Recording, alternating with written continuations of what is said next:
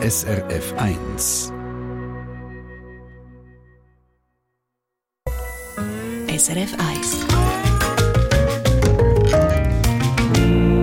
Mit dem Mike Lamar und bis zum 7. mit dem Zwischenhalt. Da hören wir kurz vor der 7. die Glocke von der reformierten Kirche zu Appenzell, also am Hauptort von Appenzell Innerrhoden. Und vorher gehen wir der Frage nach, wie müssen Unternehmen Rücksicht nehmen auf allfällige Wünsche und Anforderungen, die die Religion von Angestellten mit sich bringt. Gerade nach der Barclay James Harvest, ihrem Poor Man's Moody Blues. Weiterhin einen angenehmen Samstagabend wünsche ich allen.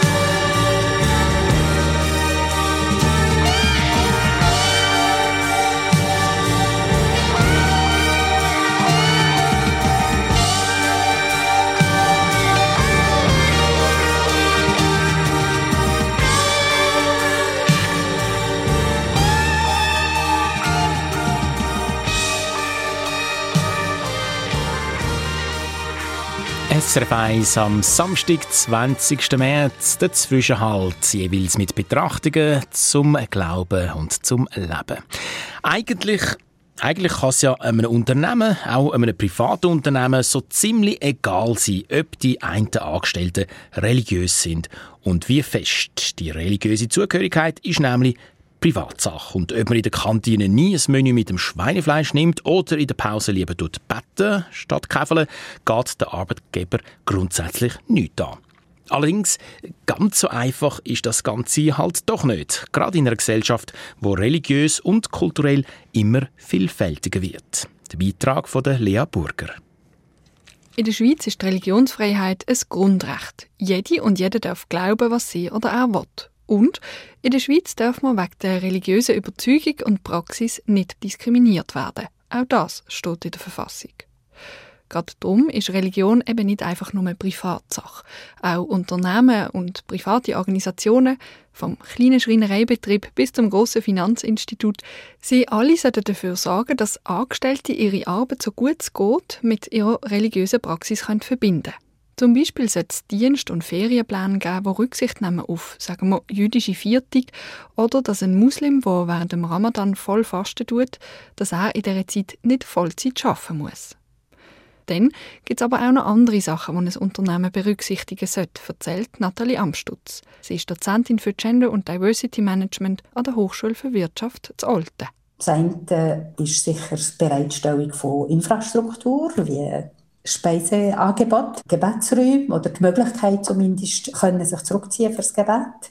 Das andere sind aber auch Personalprozesse, Personalmanagement, Führungskräfte, dass die wissen, wie sie sich können verhalten, kompetent verhalten in diesen Kontexten drin. In diesen Kontexten, wo eine religiöse Angestellte von den Kolleginnen und Kollegen blöde Sprüche und Witze zu hören bekommt, oder wenn jemand wegen der religiösen Zugehörigkeit gar nicht erst eingestellt oder nicht befördert wird.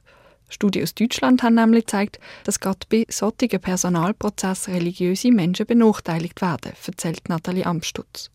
Für die Schweiz gibt es nur wenige Studien und fast keine Zahlen dazu. Aber Was wir wissen, ist, dass die Diskriminierung in Bezug auf Religion stark im Kontext steht mit anderen Dimensionen, wie Nationalität, Name, auch Hautfarbe, also dort eigentlich im Kontext von der Rassismusdiskussion einbettet ist. was dann eben nicht nur um Religion, sondern auch darum geht, von wo jemand kommt, ob jemand Mann oder Frau ist, was für eine Hautfarbe er oder sie hat, ob alt oder jung.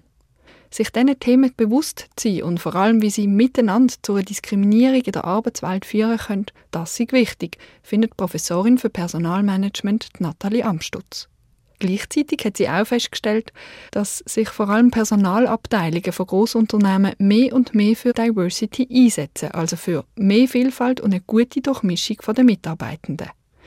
Inwiefern ein Unternehmen von so einer Vielfalt profitieren kann, das wollte ich von der Nathalie Amstutz wissen. Es gibt Studien, die sagen, es gibt einen direkten finanziellen Ertrag daraus. Da kann man Fragezeichen setzen. Es profitiert aber bestimmt insofern, als es äh, eine Art von sozialer Innovation fördert, nämlich dass Themen zur Sprache kommen, bestimmte Tabus hinterfragt werden, dass man auch ein Augenmerk darauf hat oder das Wissen abholt, was die Organisationsmitglieder zu dem Thema zu sagen haben. Zu sagen haben auch zu ihrer persönlichen Erfahrung. Eine Muslimin mit Kopftuch ist zum Beispiel schon mal diskriminiert worden, die Chefin von der Personalabteilung aber nicht. So Erfahrungen oder auch das Wissen von Angestellten könnte man noch viel mehr abfragen und dann bei Diversitätsstrategien oder im Diskriminierungsschutz einbinden. Das könne für die soziale Innovation von einem Unternehmen nützlich sein. Eine offene Diskussion über die Themen können zu finden, das ist sicher ein wertvoller Schritt. Eine offene Kommunikationskultur also, aber auch sensibel sein bei Anstellungs- oder Beförderungsprozessen und sich für eine durchmischte Belegschaft einsetzen. Aber auch schauen, dass es eine gute Infrastruktur gibt, wie Gebetsräume oder Menüs in der Kantine, die religiöse Speisgesetze berücksichtigen. Mit diesen Sachen kann ein Privatunternehmen schon viel dazu beitragen, dass religiöse Menschen am Arbeitsplatz nicht diskriminiert werden. Der Beitrag von der Lea Burger ist das. Ja, und in wenigen Minuten läuten drei Glocken von Appenzell, der erste Frühlingssonntag 2021 hier auf SRF 1. Ham, ham, ham, Hamburg. Ham, ham, ham, Hamburg. Ham, ham, ham, Hamburg. Ham, ham, ham, ham. Ham, ham, ham,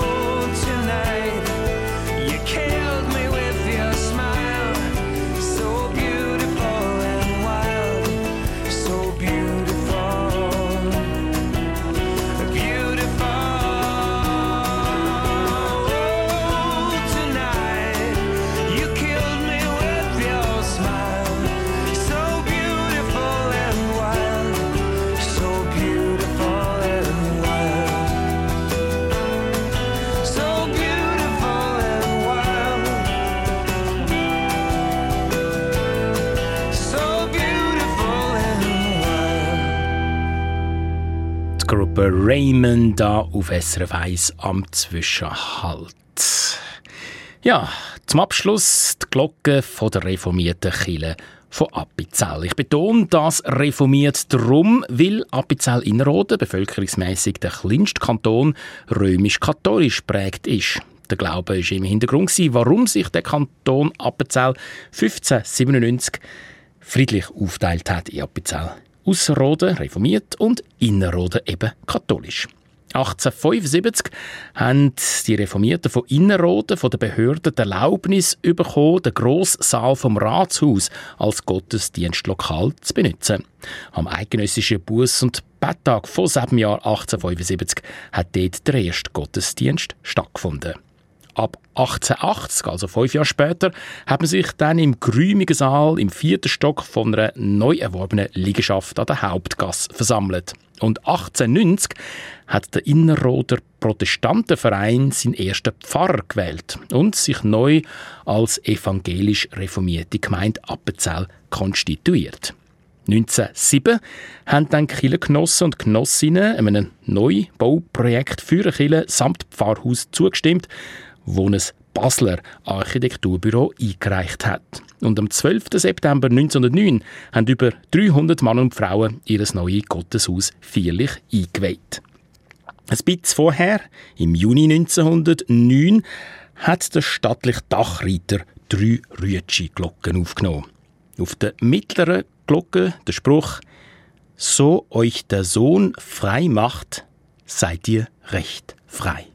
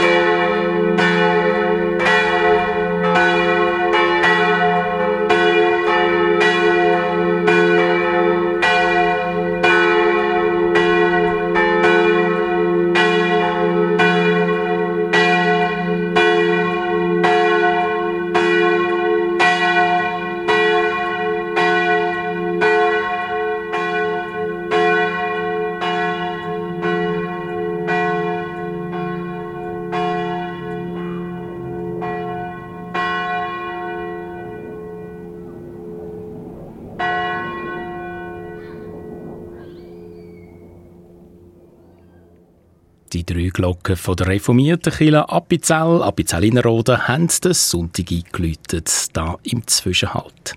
Nach den Nachrichten da auf SRF 1, nach den Nachrichten und dem Sport, zum ganz genau sein, unsere Kindersendung Zambo mit dem raffinierten Quiz Schatzjagd, präsentiert vom gerade so raffinierten Raphael Labhardt. Und nachher dann von 8 bis 12 unser musikalisch Leckerbissen Jukebox. Schon jetzt können Sie ein Lied dafür wünschen, samt allfälligen Grüßen via srf1.ch und Kontakt ins Studio. srf1.ch Kontakt ins Studio.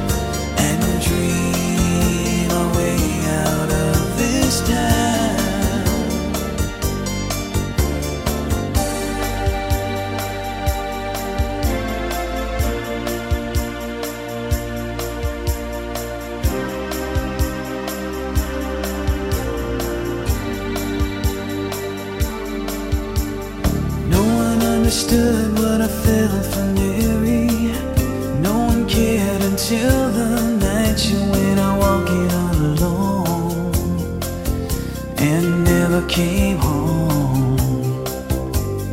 Man with a badge came knocking next morning. Here was I surrounded by a thousand fingers suddenly pointed right